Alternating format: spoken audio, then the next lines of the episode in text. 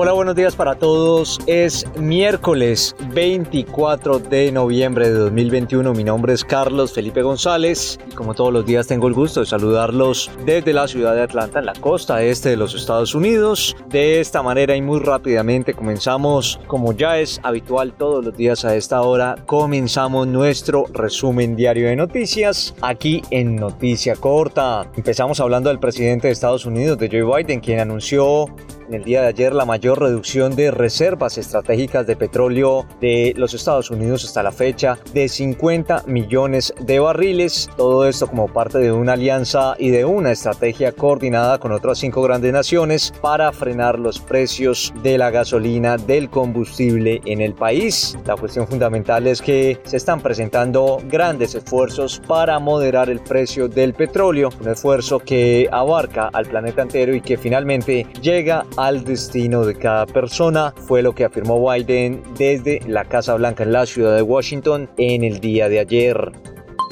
Y el histórico proyecto de ley que permitirá legalizar el matrimonio entre personas del mismo sexo en Chile dio un paso más al ser aprobado en la Cámara Baja y espera ahora su última votación en el Senado, un anuncio que fue celebrado, por supuesto, como era de esperar, por la comunidad LGBTI del el país austral. En una sesión que terminó con aplausos, los diputados aprobaron por mayoría, por 101 votos a favor y 30 en contra, la iniciativa legislativa.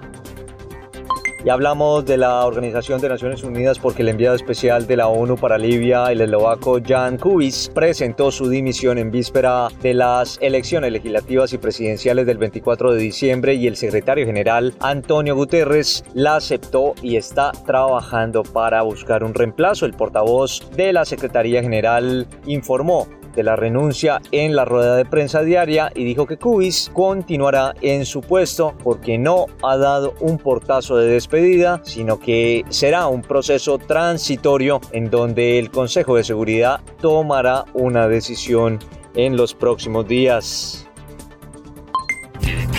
Y ahora, y deportes, deportes en Noticia Corta.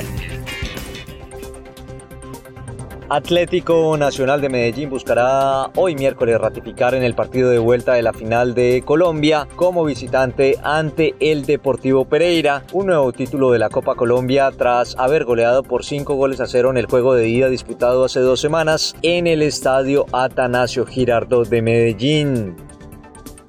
Y quien no para de hacer goles es Robert Lewandowski, que marcó un golazo de chilena en la nieve y Bayern Múnich mantiene su paso arrollador en la Champions League porque el conjunto alemán se impuso por dos goles a uno frente al Dinamo de Kiev y de esta manera lidera el grupo E con puntaje ideal. Esa es toda la información por ahora. Nosotros los invitamos a que ingresen a nuestra página de internet www.noticiacorta.com para que nos sigan a través de las múltiples plataformas, a través de iTunes, de Google Podcast y de SoundCloud y por supuesto para que nos escuchen aquí en el estado de Georgia a través de la señal de la consentida Digital Radio para que estén enterados de todo lo que pasa en el mundo de manera clara, corta y sencilla. Les deseamos a todos feliz día miércoles.